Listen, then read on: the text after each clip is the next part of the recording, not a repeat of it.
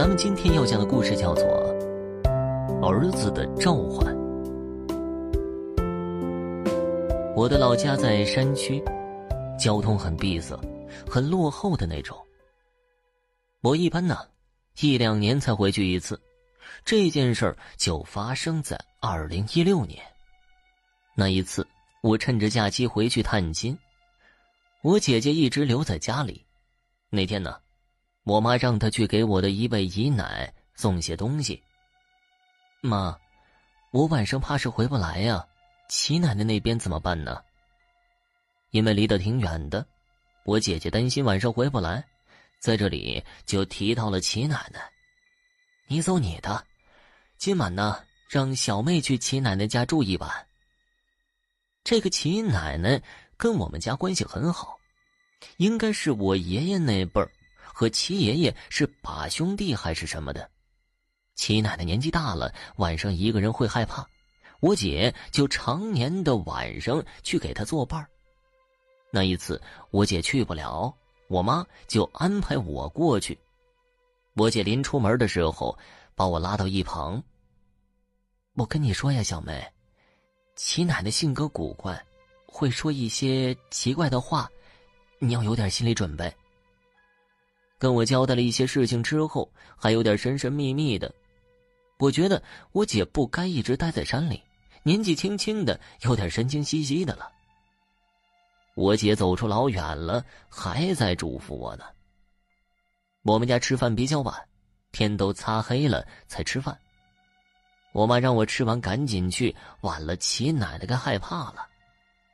我们家祖辈上啊，跟齐奶奶家走得比较近，到了我们这辈儿就生疏了。我就知道他们家两个儿子都病死了，还有一个小儿媳妇带着两个孩子。本来呀，应该是他小儿媳妇跟他一块生活，可是他们关系并不好，关于争家产什么的。他们家的小儿媳妇我也见过几次，也没什么好印象。吃过了晚饭，我出了门，准备往齐奶奶家走。他们家在村子边上。我老远就瞅见他们家没有开灯，就敲他们家的大门，看他是不是没在家。敲了几下没人应，我试着一推门，门并没有关，就走了进去。因为有好几年没见过面了，也不知道他在不在家。我就接着叫他。院子里黑咕隆咚的，也没开灯，让我神经有点紧张。我就想到屋里去看看，是不是睡着了什么的。就在我伸手准备推门的时候，一个苍老的声音出现在我身边，吓了我一跳。“你是谁呀？”说话的就是齐奶奶，她好像眼神不太好，没认出我来。齐奶奶，我是小妹呀，来给你作伴的。啊、是小妹呀，你回来了。呃，进屋吧。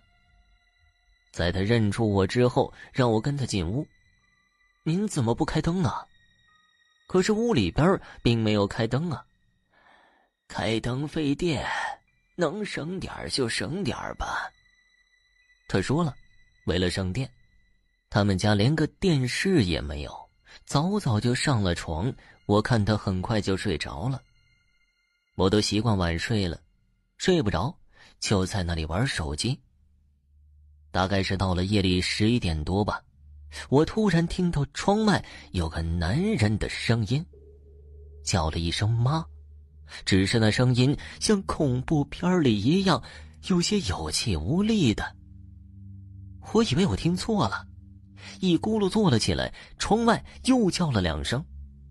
这回我听得清清楚楚的，是一种病怏怏的声音：“妈，妈，妈！”我当时吓坏了，立马想起了齐奶奶死掉的两个儿子，就赶紧去叫齐奶奶。齐奶奶，外面好像有人。齐奶奶。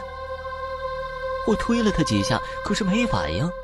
我发现他是醒着的，只是在装睡，装作听不见。我从没遇到过那种事儿，也躲进了被窝里，假装听不见。可是窗外一直在叫妈。